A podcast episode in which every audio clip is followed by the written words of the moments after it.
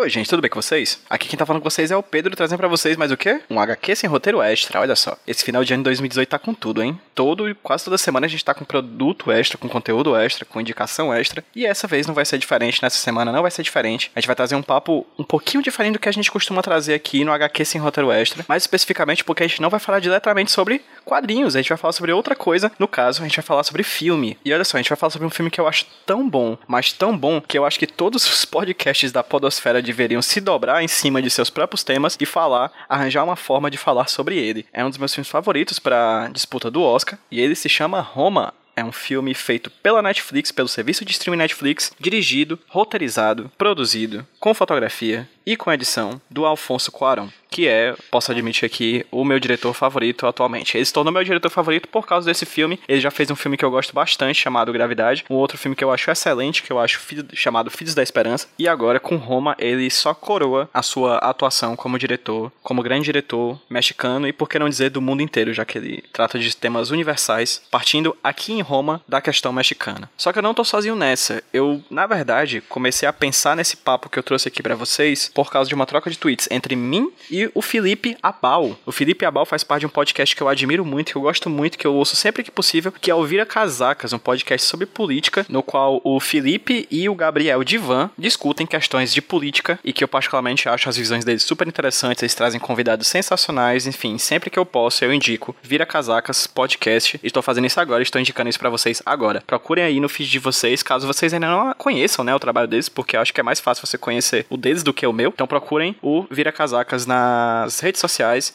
e no feed de podcast de vocês, tá bom? Assinem. No mais, eu gostei muito do filme, o Felipe também adorou o filme e a gente não conseguiu segurar e falar só por tweets sobre Roma, do Alfonso Cuarón. Então a gente decidiu gravar esse podcast aqui pro HQ Sem Roteiro, que é um podcast sobre quadrinhos, mas como eu falei, é muito mais sobre boas histórias, talvez. Então a gente decidiu falar sobre Roma e para não fugir completamente do assunto, inclusive eu acho que é esse o nome do programa que eu vou colocar toda vez que ocasionalmente eu falar sobre filme ou qualquer outra coisa que não seja quadrinhos aqui no podcast, o nome vai ser Fugindo do Assunto. E para não fugir tanto do assunto que é quadrinhos, no final, em um terceiro momento, eu tô fazendo essa introdução, a gente vai já já entrar na discussão sobre o filme filme. E no terceiro momento eu vou voltar para fazer a conclusão do podcast e fazer uma indicação de quadrinhos para vocês que acredito que dialogue com o filme do Cuarón. É uma indicação de um dos meus quadrinhos favoritos. Então, assim, eu estou falando de um filme que eu acho excelente, um dos melhores filmes do ano, e vou tentar linkar ele a um quadrinho, uma indicação de quadrinho de uma das minhas HQs favoritas. Então é isso, gente. Sem mais delongas, vou deixar vocês agora com a discussão que eu e o Felipe Abal fizemos sobre Roma, filme de 2018 produzido pela Netflix e dirigido por Alfonso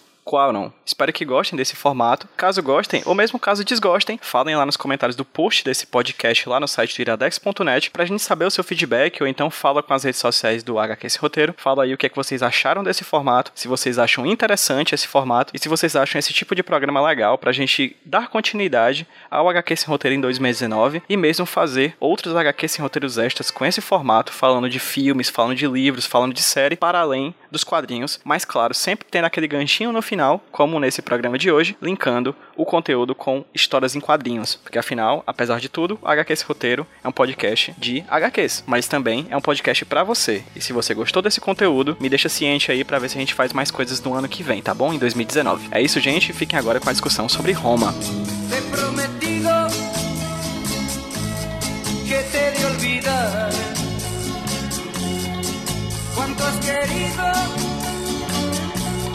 Yo te supe dar, solo y herido, así me dejas, sabiendo que mañana irás con otro. Eu não vou começar começando com podcast, assim, até porque eu vou gravar um áudio no começo. Mas eu queria que, se possível, Felipe, tu apresentasse para quem tá ouvindo a gente aqui no feed do HQ esse roteiro quem é você, cara. Bom, então eu sou Felipe Abal, o pessoal da Podosfera pode me conhecer, talvez se não conhece, conheça, por favor, né? O Vira Casacas Podcast. A gente geralmente fala de política, né? A gente, outro dia eu fiz, eu brinquei até que a gente se propunha a falar a respeito de tudo, e numa dessas botar cultura no meio e botar outras coisas, mas 2018 não deixou falar de nada que não seja política, né? Então o nosso foco principal tá na política, mas sempre no finalzinho tem aquela dicasinha cultural legal também pro pessoal, de algum filme, algum livro, alguma coisa interessante. Fora da podosfera, eu sou professor, né? Eu sou historiador uh, e bacharel em direito também, então eu fico nessas áreas de direito e história, mas história é minha área preferencial. E sou um cinéfilo também, né? E curto muito quadrinhos também, então tamo junto aqui, né, PJ? Exatamente. O Felipe, gente, já participou, já esteve aqui no Filho do HQ Esse Roteiro em um Me Indica um Quadrinho, falando sobre Superman, Super-Homem entre a foice e o martelo, cara sei se tu lembra, Felipe. Claro que sim, cara. Claro que sim. E ainda rompi, rompi padrões por causa que não é tradicional o negócio de se indicar alguma coisa que fosse uh, Marvel, né? De fosse mais mainstream assim. Eu disse, não, mas isso aqui é diferenciado. Eu tive uma. Eu consegui uma abertura ali para falar de uma coisa diferente. É, e diferenciado também é um ótimo adjetivo pro papo que a gente vai ter hoje, assim, porque primordialmente, primeiramente, a gente não vai falar sobre quadrinhos, né? A gente vai falar sobre um filme que eu, eu e o Felipe assistimos assistimos. Você assistiu ontem também, né? Ontem, no caso, dia 15 de dezembro, né? Exatamente. É, esse podcast vai ser um pouquinho depois, mas no dia 15 de dezembro, é até bom datar isso, a gente assistiu o mais novo filme da Netflix e do Alfonso Cuarón, do diretor Alfonso Cuarón, mexicano, o Roma, que é um filme que tá, sim, é um dos favoritos a melhor filme do Oscar. Eu tenho certeza que vai estar nas listas aí, a menos que o Oscar realmente evidencie ainda mais seu preconceito com serviços de streaming. Mas dando uma olhada bem rápida aqui por cima, dando só um scan aqui no, na página do IMDB, do Roma, eu tô vendo aqui que ele teve três nominações ao Golden Globes, né, o Globo de Ouro, e em outros prêmios ele teve 38 vitórias em 51 nomeações. Tem vários prêmios aqui que ele, que ele participou, diversos, Washington DC Movie, Toronto International Film, ganhou Palma de Ouro, salvo engano. Então, assim, é um filme que tá vindo realmente avassalador, assim, pegando levando para casa tudo que é prêmio que tá rolando nesse ano de 2018, né? Inclusive eu cheguei a twittar que se não tivesse infiltrado na clã em 2018, provavelmente Roma seria meu filme favorito, mas os dois estão ali abraçadinhos entre os meus favoritos. Eu vou pedir para que o Felipe fale aqui pra, pra gente. É... Felipe, o que, que você achou do filme, cara? Assim, em linhas gerais. Cara, eu, eu fui assistir ele assim, meio. Eu não tinha visto nem trailer dele, nem nada né? Tinha visto a propagandinha ali da Netflix que fica uh, oferecendo o filme, mas eu não sabia direito do que, que, se tratava. Tinha aquela sinopse ali do Netflix dizendo, ah, que aliás, né, uh, tem uma galera que deve estar tá achando que o filme tem a ver com Itália ou tem a ver com o Império Romano, alguma coisa do gênero, e não é, né? Roma é o bairro né, o subúrbio, lá, não sei exatamente como chamar, onde se passa o filme no México na década de 70 quando eu comecei a ver o filme, eu não sabia exatamente o que esperar, não sabia nem que a fotografia dele era toda uh, em preto e branco, que foi uma agradabilíssima surpresa, né? A fotografia do filme. E, cara, eu terminei ele sem saber o que fazer né? eu tomei uma voadora com as duas pernas no, no, peito em determinado momento do filme e eu e a minha companheira a gente terminou, se olhou e disse: Meu Deus do céu, a gente tem que ver alguma outra coisa, porque é fortíssimo o filme. Eu acho que assim, ó, quem não. Quem assistir e não sentiu nada é porque não conseguiu captar captar a profundidade que o filme tem, apesar de ele parecer ser muito. Como é que eu vou dizer? Apesar de parecer que ele fala muito sobre o cotidiano, sobre uma vida normal, sobre algo que poderia acontecer sempre, ele tem camadas muito profundas, assim. Então eu amei o filme, adorei o filme. Tô junto contigo, acho que tá junto do Infiltrados na, na Clã, né, no, nos melhores filmes que eu assisti agora nesse final de ano e que provavelmente vão estar no Oscar do ano que vem. Mas eu, bom, se os dois estiverem ali, quem ganhar, eu tô feliz, mas eu ainda torceria mais pro Roma exatamente porque Latinoamérica, né, cara? Então tem que se juntar ali. Agora Cuarón nunca ganhou melhor filme, né? Uh, então podia juntar ele em Arritu, Del Toro, ia ficar massa essa galera aí com, com o seu troféuzinho, com o seu Oscar em casa. Para alegria de Donald Trump, né? É... Eles. Vai, tem, e tem uma crítica escondidazinha aos Estados Unidos que é um negócio delicado, cara que eu não sei se que todo mundo vai se ligar a respeito disso também. É, eu acho o filme, essa questão das camadas é importantíssima. Por mais que a primeira camada, o texto inicial, ele pareça realmente de um cotidiano de uma família de classe média alta, vamos dizer assim, em um México da década de 70, o foco no ponto de vista da personagem, que é a Cleo, né, que é uma, uma, uma empregada, né, da casa da, da família, é, vinda de, é, de povos indígenas, né, ela, é, ela tem descendência indígena. É, é, é impressionante como esse foco, esse deslocamento no foco que a gente costumava ver em alguns filmes anteriores e hoje em dia a gente está focando cada vez mais nesse, nesses personagens que historicamente são coadjuvantes da própria história, né? É, é, impressionante como isso muda completamente a perspectiva do filme, né? A câmera sempre está focada nela, sempre está indo atrás dela, enquanto na verdade a família é, nuclear, né? Que é aquela que a gente está acostumado sempre a ver nos próprios filmes hollywoodianos, né? Estadunidenses, é, a gente vê essa família nuclear sendo o principal e a empregada é, latina sempre ali na, na, na, periferia, ela é o ponto principal dessa vez. E aí eu já trago o que eu acho que eu gosto mais no Quaron em todos os filmes que eu vi dele, assim. Eu, eu gosto muito do Gravidade, a gente pode até falar, tu não gosta muito, né? Não, eu detesto Gravidade, cara. Pois é, eu, eu adoro, adoro o Gravidade, eu adoro Filhos da Esperança. Esse é bom. Acho, mas acho um e, filmaço. E Tua Mãe também é uma obra-prima fantástica também. É, e ele também fez o melhor Harry Potter que tem, que é o Harry Potter o Prisioneiro de Azkaban, né? Perfeito. Assim, eu acho um excelente filme também. Tem uma coisa nesses filmes dele que eu vi que eu acho a grande potência dele, que é a grande capacidade dele de narrar usando primeiro e segundo plano. Como essas imagens vão e vêm, assim. Como a gente tem no primeiro plano um personagem e no segundo plano tá acontecendo uma coisa completamente diferente. E aí muda o foco e a gente vai pro segundo plano e no primeiro plano tem uma mão de uma personagem segurando uma arma que só depois você vai entender. É, eu acho a forma como ele dirige perfeita, assim, sabe? Essa questão do primeiro e segundo plano, assim. As histórias podem ser problemáticas, etc., mas a forma como ele dirige as cenas dele, é, nesse filme ele tá soberbo, assim ele transforma um personagem no comprar um berço numa das coisas mais lindas que tem, cara, do cinema, assim. Acho isso incrível. Desde o, desde o do início, né, cara? Ele faz tu lavar uma calçada, uma coisa bonita. Exatamente. É, e tem uma ligação com o resto do filme, tudo, né? É, a, a, o que me deixa meio louco nesse tipo de filme, como é o Roma, é que nitidamente as coisas possuem um simbolismo muito forte. Né? Nada é só aquilo que tu tá vendo.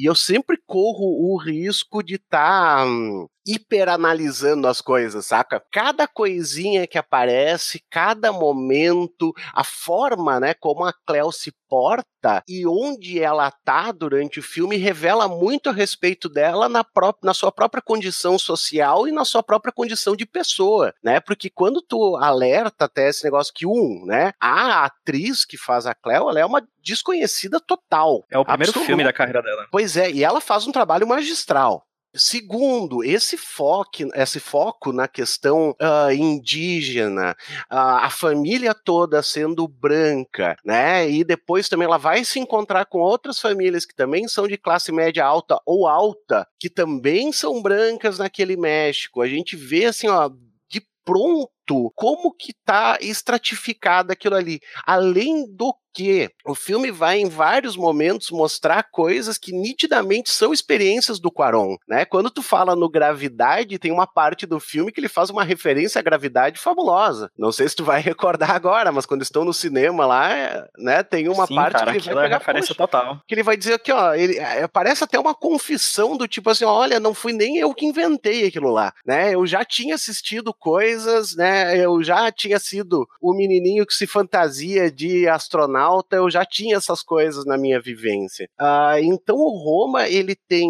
o, como tu falou, o que tá no primeiro plano, ele tem o que tá no segundo, que às vezes é mais interessante, tu te pega olhando pro segundo plano e se perde, né? Perfeitamente. Do que, do que, que tá passando na frente, e tem mais essa carga simbólica, né? Ali quando tu fala da questão de ah, um mero comprar um berço, tem uma questão simbólica profundíssima naquela cena, né? E principalmente no que acontece depois. E não sei se tu, tu teve, mas eu acho que é, que é indiscutível a questão de que é um filme sobre mulheres.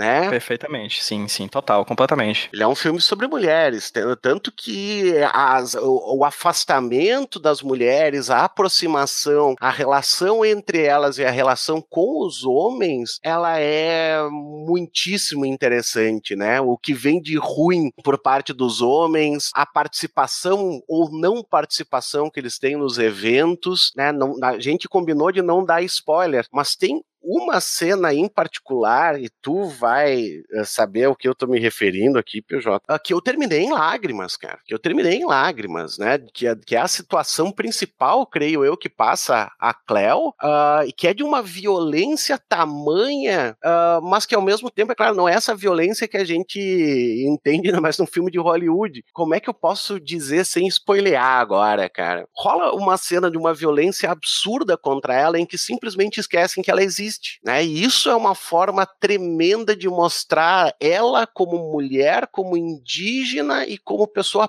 pobre, o que que acontece com ela em uma sociedade, cara. Eu, bom, esse filme em determinado momento ele me destruiu, cara. Me destruiu. Algumas das pontas que tu falou, eu acho que é interessante a gente retornar pelo caráter simbólico. Eu acho que é impossível a gente falar aqui que tal coisa representa tal coisa. Eu acho que esse não é o intuito da gente quando a gente fala sobre simbolismo, coisa do tipo, né? Foi até uma das coisas que mais me irritou a época daquele clipe do Childish Gambino, This is America, né? Que todo mundo dizia que X igual a Y. E, tipo, não é assim que funciona, né? A gente vê uma coisa, a gente pode interpretar num primeiro momento, mas aquilo tem representações várias, né?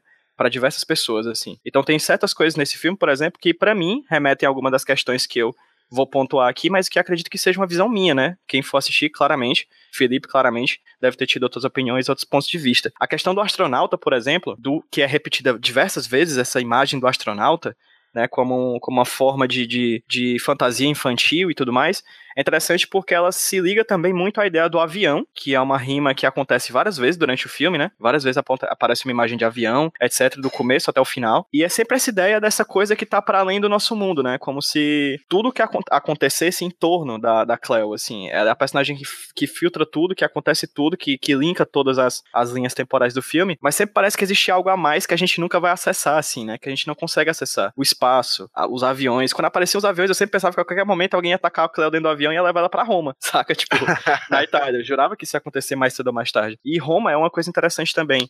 Uma amiga minha, a Catherine Santos, ela fez um texto muito interessante sobre o filme. Inclusive, eu tô impressionado com a quantidade de textos, vídeos, filme, coisas que estão sendo produzidas sobre o filme numa velocidade absurda, assim. Acho que é o efeito Netflix aliado a um filme oscarizável, assim. Tá tendo uma proliferação muito grande de textos sobre esse filme. Que bom que estão tendo, porque esse filme é muito discutível mesmo. Acho interessante isso. Mas ela aponta, por exemplo, a questão de Roma, né, que é esse bairro em que se passa a trama, mas Roma também é a cidade onde você teve aquela, aquela clássica lenda, né, do, do Rômulo e do Remo sendo alimentados pelo leite de uma loba, né? E a uhum. gente tem aqui essa figura lupina, vamos dizer assim, de, de, uma, personagem que, que se dedica ao filho dos outros, né? É, acho que, que dá para fazer um paralelo, assim, não é, não é certo, não é exato, a gente não, o Quaron, mesmo que ele diga, talvez é uma, é uma viagem que pode ser interpretada, e se tá interpretada, ela é possível, mas eu acho que é uma questão também muito interessante que pode ser vinculada à ideia de Roma. Cara, e outra coisa, uma coisa que surgiu, e eu não, não li ninguém falando isso aí, não vi, até porque eu assisti ontem, não tive tempo ainda de ir atrás de outras coisas, mas que surgiu pra, pra mim, pra minha companheira, pra Dani, é que Roma é amor ao contrário, né? Hum, perfeitamente, perfeitamente. E o filme é em espanhol, né? E o filme é em espanhol. O que enfatiza e, ainda mais isso. E se tem uma coisa que falta na maior parte do tempo pra Cleo, pra personagem principal, é amor, né? Ela é amor pros outros, ela serve os outros, mas ela tem muito pouco em retorno, né? Perfeitamente, perfeitamente. E, cara, que atuação, né? Da, da, da atriz, assim, ela, como a gente tá falando, é o primeiro filme dela, o nome dela é Yalitza Aparicio. É interessante porque esse é o filme que o Quaron vem fazer depois de Gravidade, né? E Gravidade, o cara, o cara dirigiu Sandra Bullock e, e George Clooney, e aqui ele, ele vai dirigir uma pessoa que tá fazendo seu primeiro filme. Muito bem, por sinal. Ela tá muito bem no personagem, ela tá muito bem no filme. Ela, por ser essa, essa pessoa normal, mas extraordinária, né? Na sua normalidade, assim. Eu acho que isso é. Tem uma cena do filme, inclusive, que se passa numa, num campo de futebol de areia, que demonstra que, por mais que ela seja uma pessoa comum, ela é também extraordinária, né? Ela é uma personagem extraordinária, assim. Por esse amor infinito que ela tem pelos outros e ninguém tem por si, assim. Ela ultrapassa tudo isso, né? É uma história de muita dedicação, assim. Eu fiquei pensando de ver. Eu não conheço a história do México, mas talvez sei lá, se dá pra achar paralelos entre esse personagem, é a própria história do país onde o Quarão nasceu, né? Cara, aí é que Tá, é, é uma coisa, depois aqui, Pedro, se tu achar que eu fui longe demais, você me edita, tá? Ok, mano. Mas tem, tem uma coisa que é extremamente importante, eu acho, para a questão do filme, que é o seguinte: todo o filme, quando tem cenas externas, principalmente, ele vai ter várias referências à questão eleitoral, ele vai ter várias referências à questão política, né? Às vezes tem num plano de fundo alguém falando: olha, o nosso governador, o nosso presidente, até nesse campo ali, quando tu fala atrás, tem uma siglazinha, e depois tem um evento que é nitidamente político também, né? Que se, que se desenrola no filme, o que que eu chamo a atenção disso aí que é muito importante? Entre 1929 e 2000, o México ele foi governado pelo mesmo partido, tá? Que é o Partido Revolucionário Institucional. E durante esse período de governo uh, desse partido, aconteceram alguns eventos, acho que dois eventos particularmente, assim, que foram de muita violência contra a população. E um exatamente no ano em que se passa passa o filme. É, essa violência, como eu falei antes, que tinha uma ligação com os Estados Unidos e uma crítica com os Estados Unidos,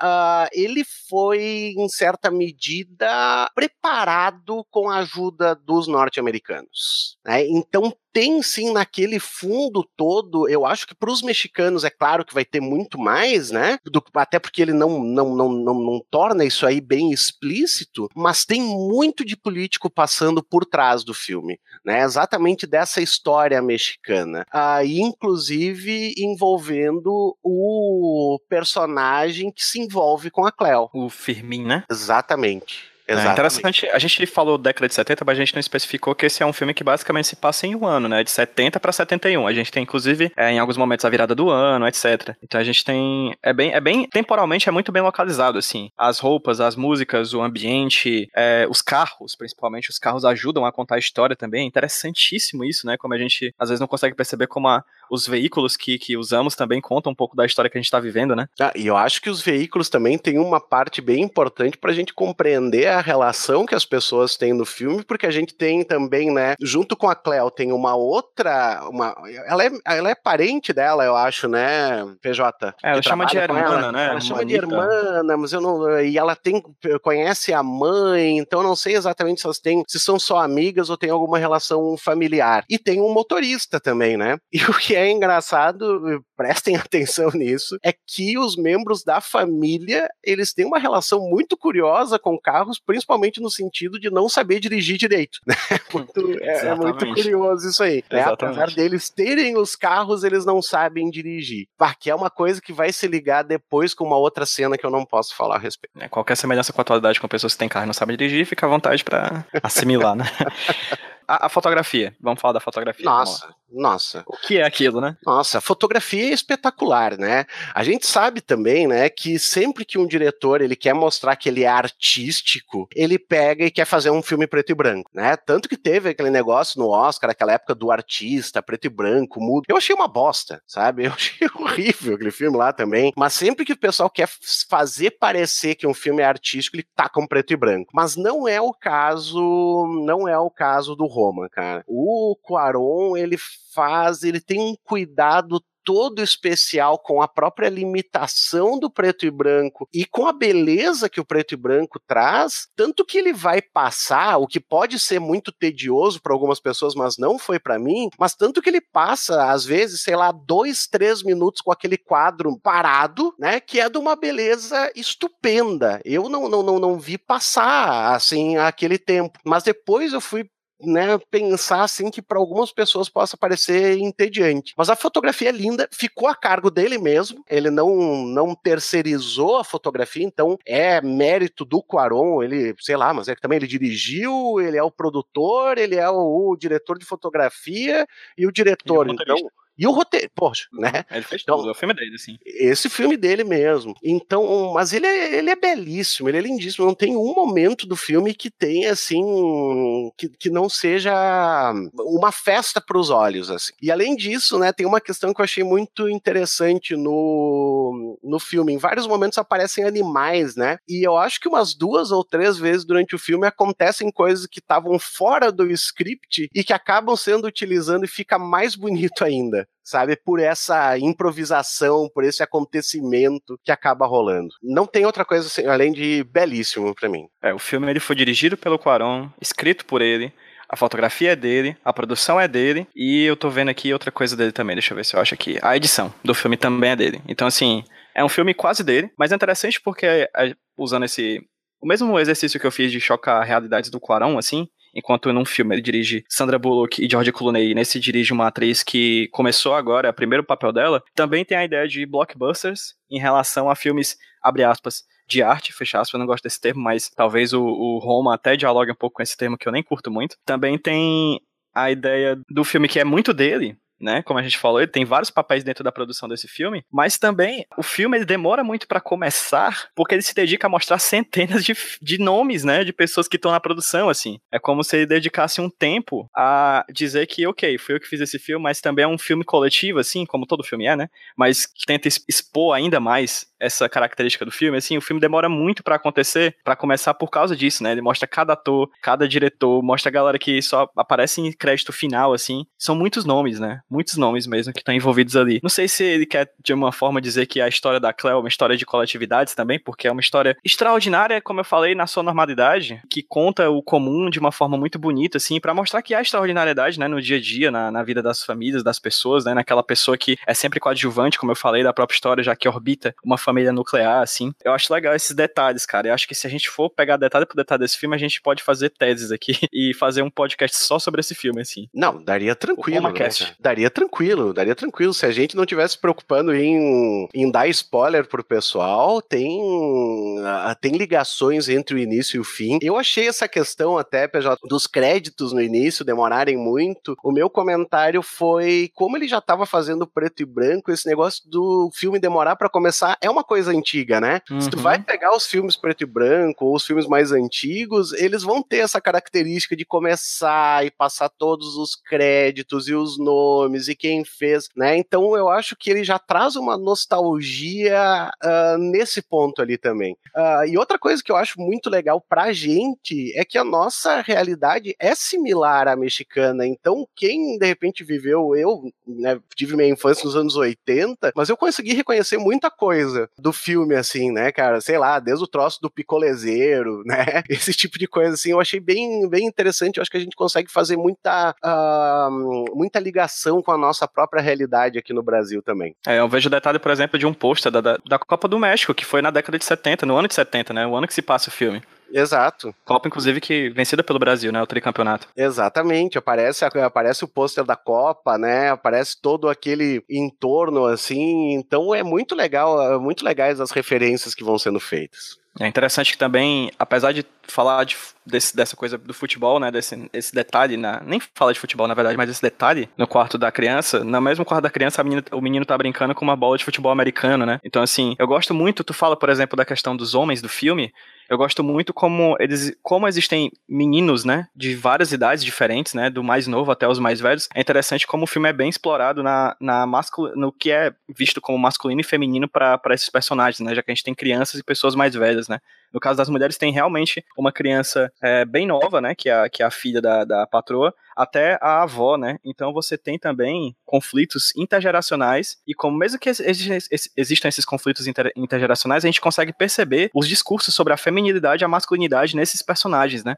Os meninos são insuportáveis, cara. Insuportáveis. Eles o tempo inteiro estão rebaixando a irmã. Caralho, é, é horrível, cara. E assim, é interessante como isso vai desembocar no comportamento de alguns homens que também estão no filme, né? Dos seus pais, dos seus tios, né? Como eles também são homens insuportáveis, assim, dentro daquele, daquele, daquele panorama, né? Dos anos 70. Não, e válido, infelizmente, até hoje, né? Perfeitamente. Porque porque, como tu falou, assim, e é em todos os níveis. É dentro de casa, é fora de casa, é no relacionamento, é no jeito que o irmão trata a irmã, é no jeito que os amigos tratam a, a patroa, né, da Cleo. É muito interessante tudo isso aí. E, porra, né, cara, tem que ser dito. Ele é muito dolorido. Ele é muito dolorido. Eu não consigo imaginar, na verdade, sim, acho que deveria ter um, um alerta de gatilho nele, sabe? Sabe? A minha companheira Dani, ela, ela ficou muito pior do que eu vendo o filme, exatamente por todas essas visões de violências em relação à mulher. E é o tempo todo, é constante, é desde a menor, né, das vezes um momento em que a Cleo ela se senta de uma determinada forma, até um muito explícito uh, em que tu vai ver o choque entre homem e mulher mesmo, sabe? Uh, mas esse eu acho que é o grande, grande, grande fundo do filme, né? Não é simplesmente a Cleo, mas é a Cleo como mulher, como indígena e como pobre. E a uhum. relação que ela tem com o mundo, né? Isso que é o principal. Esse que é o, esse que é o foco mesmo do filme. A violência aqui é interessante até pontuar que é uma violência simbólica muito forte, né? Porque, claro, existem as violências corporais e tudo mais, físicas, mas essa aqui a gente tá tratando de uma violência simbólica, assim, no pior que a gente pode falar desse termo, assim. É dói demais, cara, ouvir as coisas que ela ouve. Dói demais ver o que acontece, assim. É, é um filme dolorido simbolicamente, assim. E acho que é um filme perfeito que se encaixa hoje em dia, sabe? Nos discursos de hoje em dia. Se a gente fala, por exemplo, sobre esse filme e sobre o Infiltrado na Clã, eles dialogam, né? Porque trata também de violência simbólica entre eles, né? Eu acho que é por isso que são filmes tão importantes, assim, que tem impacto tão forte que acho que vão ditar realmente, e já estão, né? Já estão. São filmes que estão vindo numa sequência, né? De outros filmes que estão que ganhando cada vez mais espaço e grana, né? E, e divulgação, etc mas eu acho que são filmes que estão ditando realmente o que, que vai acontecer de hoje em diante. Perfeitamente, os dois vão ser mais ou menos na mesma época, né? E vão trazendo, e no final das contas, é, o que é curioso é que tu vai, e o Spike Lee, na verdade, vai fazer isso mais abertamente, né? Ele vai fazer muito mais abertamente a, a relação entre o que acontecia antes e o hoje. A, a mensagem também vai ser essa: vai dizer, olha, a gente não mudou, a gente não progrediu, a própria ideia de que a gente estaria num lugar melhor e tal, mais ou menos né? Porque muitas vezes isso aqui está se repetindo, né? No caso lá do Spike Lee, ele vai colocar em determinados momentos do filme, né? Também não é spoiler, mas vai colocar lá o supremacista branco dizendo: ah, a gente tem que fazer a América grande de novo. uh, e agora a gente vê esse mesmo, essa mesma questão ali em relação a Cleo, coisas que se repetem né? Tu vê, PJ, se a gente vai ver quando é, que aqui a gente tem uma outra questão que é a, da, esse, eu não nem gosto desse termo, mas da empregada doméstica, né? Aqui no Brasil foi só recentemente que elas tiveram direito trabalhista como outro trabalhador. É um negócio muito recente. E mesmo assim, quando vem alguma medida pra, tu vê só, para conceder um mínimo de direitos, uh, junto com isso vem o contrário do tipo, olha, se a gente humanizar demais, se a gente achar que é trabalhador como qualquer outro, na verdade o que a gente vai fazer é que um monte de empregado seja demitido. O clássico sabe? discurso de, ah, ela é quase da família. É, exatamente. Não, clássico, mas aqui não clássico. é, ela não é, né? É a Cleo. A, a relação até das crianças, cara, uma coisa que me chamou muito a atenção é que tu, é que tu nota que elas não percebem o quão chatas são, o quão exploradoras elas estão sendo, porque é de uma normalidade que é só a gente que tá olhando de fora que consegue perceber. Talvez nem a Cleo perceba. Eu achei uma coisa muito interessante do que tu disse, Felipe. Eu queria que, se possível, tu falasse um pouco mais sobre isso, por causa que meus conhecimentos são bastante poucos, na verdade, sobre essa questão que você falou do paralelo entre o México e o Brasil nesse período da década de 70, né? Fala um pouquinho mais sobre isso, cara. Só, assim, por cima, o que seria esse, esse paralelo possível? Tu falou já, mas tem como destrinchar um pouco mais isso? O que seria essa, essa similaridade entre esses dois, historicamente falando e politicamente falando, já que ambos estavam ali, né, sob a influência de um Estados Unidos, né, cada vez mais influente na política é, latino-americana? Cara, eu não sou nenhum especialista em história mexicana, né? Mas eu, uhum, eu me surpreenderia se fosse, seria incrível. É, é, né? Existem, né? Mas é, aquele negócio que a gente não, não, não tem como saber muito de muita coisa, assim. Mas o que eu acho que a gente tem como principal paralelo é, são duas questões, né? Uma é essa que eu tinha falado antes, que tu vê, cara, 70 anos, o mesmo partido no poder, muita gente vai dizer que existia uma falsa, evidentemente existia uma falsa democracia no México, o que fazia daquilo uma ditadura perfeita. Uh, tanto que vão aparecer elementos militares durante o filme. É muito, é muito passageiro, mas eles estão presentes. Vão aparecer violências também por parte do governo. Uh, e aqui no Brasil a gente está vivendo uma ditadura também. Né? Então a gente tem esse paralelo que eu acho uh, interessante. E também o mesmo paralelo de tu ter nesses momentos durante a década de 70 surgindo ou se estabelecendo melhor essa classe média alta, classe alta, uh, que está extremamente confortável, apesar de que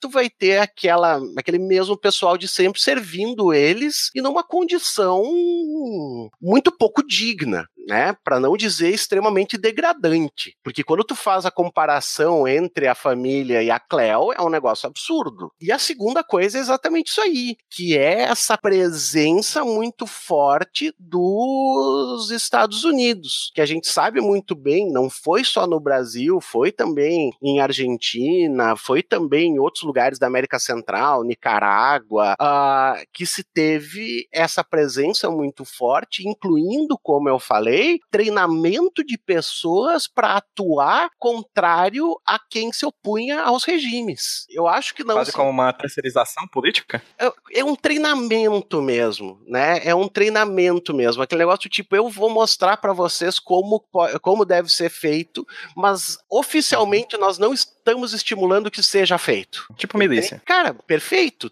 né? Perfeito. Existiam milícias que eram treinadas pelo governo americano, né? Pela, pela CIA, uh, mais especificamente, no México também. E essas milícias, por exemplo, assim, infiltravam em movimentos de trabalhadores, de estudantes e tal, para criar falsos conflitos em que acabava se batendo, se matando pessoas. Fantástico, Felipe. De verdade, cara. Uma aula, assim, básica. Tem mais alguma coisa que você acha interessante pontuar desse filme, porque assim, eu acho que tem várias, só que se a gente for pontuar todas elas, a gente vai acabar chegando em spoilers e, consequentemente, a gente nunca vai sair daqui. É, é, é. Não, sem spoilers não tem mais como, mas é, é aquele apelo, cara, que a gente tem que fazer que é, cuidado, ele pode parecer numa primeira visão algo muito simples, muito singelo, né, muito bobo, não é, né, veja o que tá por trás daquilo ali, né, nada, eu acho que nada nesse filme tá por acaso. Nada tá por acaso. Tudo tem essa simbologia, tudo tem essas camadas. Então presta atenção. Se você não se sentiu atingido por ele, ou tu é um robô ou você não entendeu. Desculpa.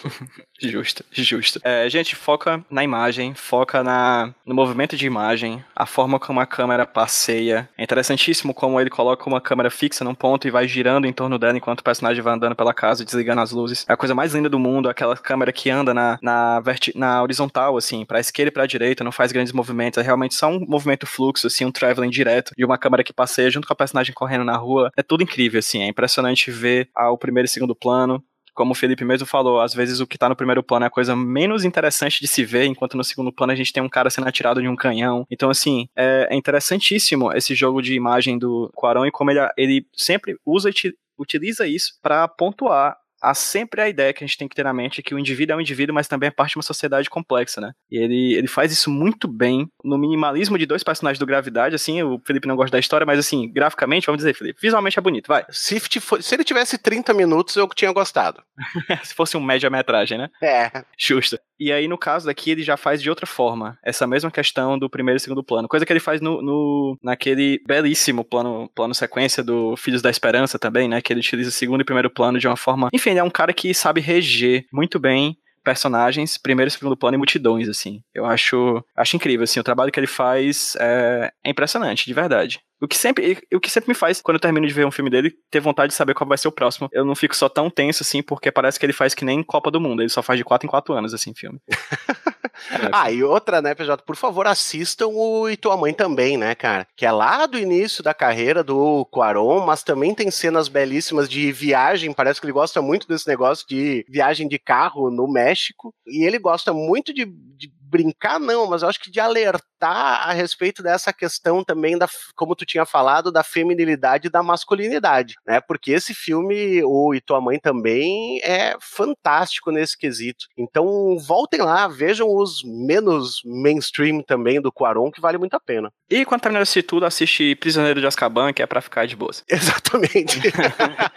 Assistir o melhor Harry Potter. Felipe, cara, eu não tenho como agradecer, de verdade. Achei legal porque eu não tinha ideia de fazer esse papo, eu não tava nem pensando em fazer esse papo sobre cinema, porque não é da minha expertise, assim, também o HQ esse roteiro não é especificamente sobre cinema, mas eu acho que que é uma discussão, cara, que o filme é tão bom, mas tão bom, que ele tem que ser discutido até em canto que não é sobre cinema, assim. Eu acho que ele, ele, é, ele quebra essas barreiras burocráticas e bobas que a gente coloca sobre os nossos, próximos, os nossos próprios conteúdos, porque ele tangencia, sim, os nossos conteúdos, assim. Eu acho que é um filme que visualmente é primoroso, narrativamente é incrível, e acho que a gente abordou bem, cara. Eu só consigo agradecer por você estar aqui à disposição num domingo à tarde, só, pra gente papear sobre esse filme, esse filmaço, cara. O prazer foi todo meu, porque eu não ia me aguentar ficando tweetando só sobre o filme, assim, não podendo me aprofundar no negócio. Tava louco para conversar com alguém a respeito do assunto, a gente trocou uns tweets, mas não tava suficiente, fico muito feliz mesmo. Olha, a melhor coisa pro domingo é a gente conversar sobre o filme, sem dúvida. Concordo plenamente. Cara, para quem ocasionalmente não conhece, o que eu acho muito difícil, não conhece o Vira Casacas, fala para quem tá ouvindo a gente aí, onde é que as pessoas conseguem encontrar o teu trabalho, cara. Uh, cara, o Vira Casacas, ele tá em tudo que é agregador de podcast, tá no Spotify. Uh, Vira Casacas é tudo junto, tá? É uma licença que a gente tomou, então é Vira Casacas, tudo junto mesmo. Uh, e também vocês podem acessar o viracasacas.com, tem nossos episódios lá, tem no SoundCloud também, no Twitter é arroba viracasacas, então é facinho de encontrar. Fantástico. Para quem quer estar tá a um clique de distância do Vira Casacas, os links vão estar tá todos no post desse podcast aqui que está indo ao ar. É, muito obrigado. Felipe, eu realmente adoro o Vira Casacas de coração, assim, é um dos podcasts mais legais que eu acompanho. Ele, o Chutando a Escada, o Olhares, o Teologia de Boteco são podcasts que eu realmente acompanho, assim, a, eu fico muito feliz de da, pod, da Podosfera ter me trazido colegas e amigos, assim, por que não dizer, de pessoas do resto do Brasil, assim, que eu admiro tanto trabalho mais pra perto de mim, assim. Então, muito obrigado pelo Vira Casacas, cara, e muito obrigado pela participação aqui no HQ Sem Roteiro. Imagina, tamo junto, cara. Aí, aí também eu sou um fã do HQ sem, sem roteiro, porque eu sou fã de HQ, então, né, tamo junto nessa aí também. Show de bola. E chegando aqui na reta final do programa, desse programa especial, desse HQ sem roteiro extra, que é um experimento, na verdade, para vocês dizerem pra gente, darem feedback pra gente se gostaram ou não desse tipo de programa, em que a gente foge levemente, assim, do roteiro, do, do nosso HQ sem roteiro, que é sobre falar de quadrinhos, para falar sobre outros tipos de produções, livros, séries, filmes, talvez, que não tem exatamente um vínculo imediato com os quadrinhos. Mas esse terceiro momento, nesse nessa parte final do programa, eu ou mesmo algum de nossos convidados vem trazer pra gente talvez algum tipo de indicação de quadrinhos, alguma discussão sobre algum quadrinho que se linke com o tema do que a gente discutiu nesse HQ sem roteiro extra, nesse formato que eu tô apelidando aqui, que eu tô chamando aqui de fora do roteiro, ou saindo do roteiro. Vocês vão ver aí no nome do programa como é que vai estar tá o nome. Enfim, o nome que tiver no podcast, no programa aí, vai ser o nome que eu escolhi na hora da edição mesmo, que a gente não tem roteiro, inclusive, nessas horas. Bem, e a minha indicação que tem a ver com o filme Roma, o meu quadrinho que eu venho indicar para vocês, discutir um pouquinho com vocês aqui,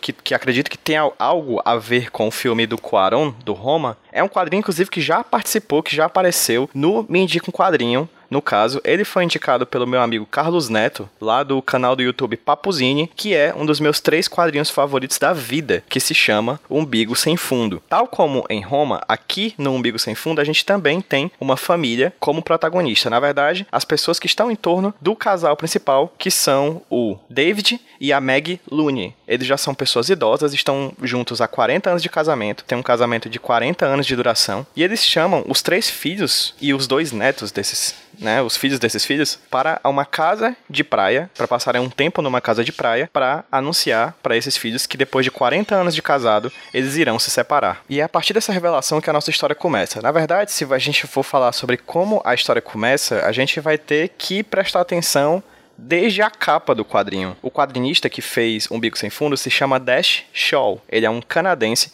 que ele utiliza todo o aparato quadrinístico, toda a HQ da capa até as páginas internas como um elemento narrativo da sua história. A gente já tem ali, inclusive na capa, alguns elementos que remetem aos personagens principais da trama que a gente vai ver daqui a pouquinho assim que a gente abrir a HQ. E nessa história em quadrinhos, o Dash Shaw ele cria todo a, toda a ambientação do que a gente precisa conhecer para saber o drama de cada um desses personagens a partir dessa revelação da separação de seus pais, da separação do patriarca e da matriarca da família. Essa informação a cada personagem tem um impacto diferente. O filho mais velho, por exemplo, o Dennis, ele é que talvez o que seja mais impactado, já que dos filhos ele, ele é o primeiro, né, o primogênito e o que tenha vivido com mais tempo, por mais tempo junto com esses pais. A gente tem a irmã do meio, a Claire, e o irmão mais novo, o Peter, que é por sua vez desenhado como se fosse uma espécie de sapo humanoide. Isso é uma das questões interessantes que eu acredito que talvez a gente possa vincular conceitualmente entre Roma e Umbigo Sem Fundo. Por mais que o Umbigo Sem Fundo ele seja uma tradicional história de classe média, dos dramas de uma classe média estadunidense, que para sofrer ela vai sofrer, por exemplo, numa casa de praia, né? Enfim, aqui também no Umbigo Sem Fundo a gente tem essa figura desse personagem que orbita essa família. Tá, ok. Peter é um adolescente, mimado até, por ser o filho mais novo, que faz parte dessa família também de classe média. Mas por ele ser desenhado como um sapo, a gente consegue perceber como ele é um pouco deslocado dessa vivência dessa família, inclusive tendo alguns embates com seu irmão mais velho, o Dennis, que vê no pai e na mãe uma imagem de um casamento perfeito que ele gostaria de ter, inclusive com a sua esposa e com seus filhos, e com seu filho, no caso, seu filho mais novo, seu bebê, que também estão na cena do, dos acontecimentos, que também estão na casa de praia junto com ele. Então a gente tem esse, essa discussão intergeracional e é impressionante como o pai e a mãe, que são esses personagens que são os que de fato colocam a narrativa para rodar, já que são eles o elemento que desestabiliza a vida dos seus filhos, né? E dos seus cônjuges, consequentemente, eles são os mais coadjuvantes da trama. A gente vê muito pouco deles, apesar do pouco que a gente vê ser extremamente simbólico, forte e bonito até. É um término de um relacionamento que durou 40 anos, mas que a gente percebe que é um término que tem uma história. Não há ódio no que eles sentem um pelo outro. Enfim, não vou falar mais muita coisa para evitar spoiler, mas é interessante como em cada discussão, cada pessoa, cada encontro entre essas pessoas, entre essas gerações, entre essas pessoas que são, deveriam ser, pelo menos íntimas, pelo que a gente conhece como uma família deve ser, eles têm diversos embates, diversos pontos de vista e não é necessariamente porque todos eles viveram durante muito tempo debaixo do mesmo teto que eles vão ter a mesma cabeça. Talvez seja uma leitura, inclusive, muito interessante para esse período de Natal, depois de umas eleições tão conturbadas quanto a nossa. O que Roma e Umbigo Sem Fundo fazem fazem em comum é uma narrativa que trata das questões familiares, né? Roma, de fato, com a protagonista sendo a Cleo e a família sendo essa coisa que orbita a Cleo, um ponto de vista completamente diferente do que a gente costumava ver até certo tempo atrás nas produções hollywoodianas, em que personagens como a Cleo eram coadjuvantes e completamente muitas vezes esquecidas e até estereotipadas, né? E aqui no caso a gente tem esses vários personagens que orbitam essa questão familiar, cada um com a sua perspectiva de vida sobre o que é família e sobre o que é ser parte de uma família. Falando tecnicamente, o Bingo Sem Fundo é uma das minhas HQs mais lindas que eu já vi na minha vida. Ela foi lançada aqui no Brasil pela Quadrinhos na Companhia, né? O selo de quadrinhos da Companhia das Letras. É um calhamaço de 720 páginas e as cores que são usadas no quadrinho são interessantes porque ela só tem um tipo de cor, que é a marrom, a cor marrom que a gente consegue ver de vez em quando, principalmente nas areias das praias, como no caso da areia da praia que está ao redor dessa casa de praia, onde se passa a história. Essa casa de praia que é quase uma ilha rodeada de assuntos mal resolvidos familiares de muitos e muitos anos. As questões técnicas, as questões emocionais e as questões narrativas de O Bingo Sem Fundo tornam ela, sem dúvida, uma das minhas HQs favoritas que eu já li na minha vida. E eu espero que vocês leiam esse trabalho que foi publicado originalmente aqui no Brasil em 2009, ou seja, já vai fazer aí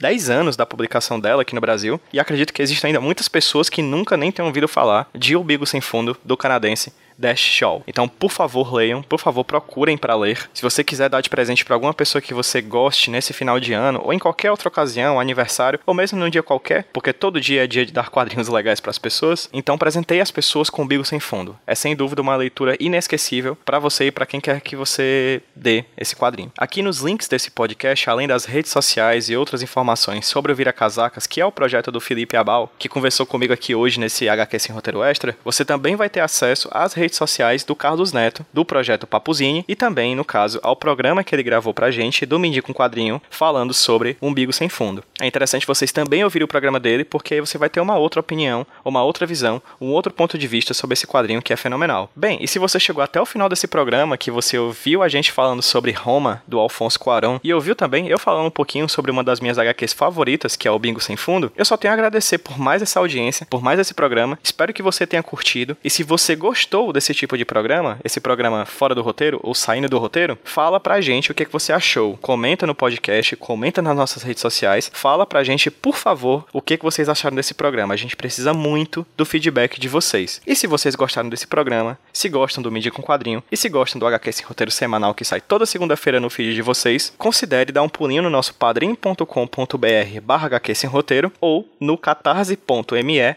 barra HQ Sem Roteiro para apoiar a gente com o valor que vocês puderem. No Padrim a partir de um real, no Catarse a partir, salvo engano, de cinco reais. Apoie a gente, faça parte do grupo exclusivo de apoiadores do, do podcast HQ Sem Roteiro, o Roteiristas do HQ Sem Roteiro. Eles têm informações em primeira mão sobre o HQ Sem Roteiro. Eles recebem a newsletter exclusiva deles, a HQ por e-mail, de 15 em 15 dias. Uma newsletter muito boa, muito interessante, que eu tenho muito orgulho de fazer, com informações de última mão, ou algumas questões relacionadas à pesquisa de quadrinhos, e sempre com uma música interessante que se vincule de alguma forma com o conteúdo de quadrinhos que a gente traz aqui para vocês. Então apoie o HQ Sem Roteiro, torne esse sonho ainda melhor. Em 2019 vamos fazer esse HQ Sem Roteiro ir ainda mais longe para cada vez mais gente. Divulgue, comente, compartilhe, marque as pessoas que estão lá no Twitter perguntando se alguém tem algum, algum podcast para indicar. Por favor, faça parte também do HQ Sem Roteiro, levando os quadrinhos para onde eles merecem estar. A gente está quase chegando no final do ano, eu já digo para vocês, muito obrigado por tudo, muito obrigado por 2018, vamos para 2019 com ainda mais vontade de mudar o mundo por meio das histórias em quadrinhos que a gente tanto ama, que a gente tanto curte, que a gente é apaixonado. Assistam Roma,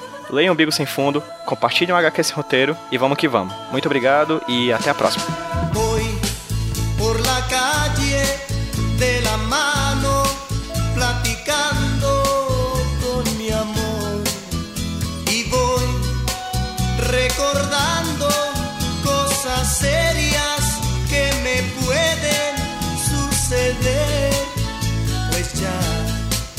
Me pregunta que hasta cuándo nos iremos a casar.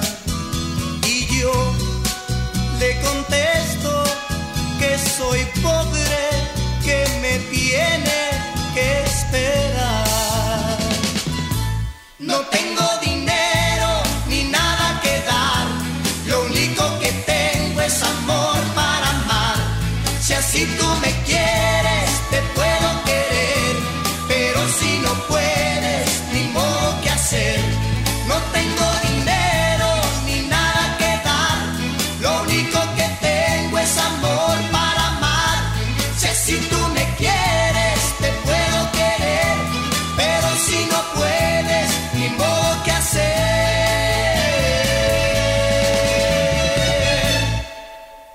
Sé que a mi lado tú te sientes, pero mucho, muy feliz. Y sé que al decirte que soy pobre, no vuelves a sonreír. Que va, yo quisiera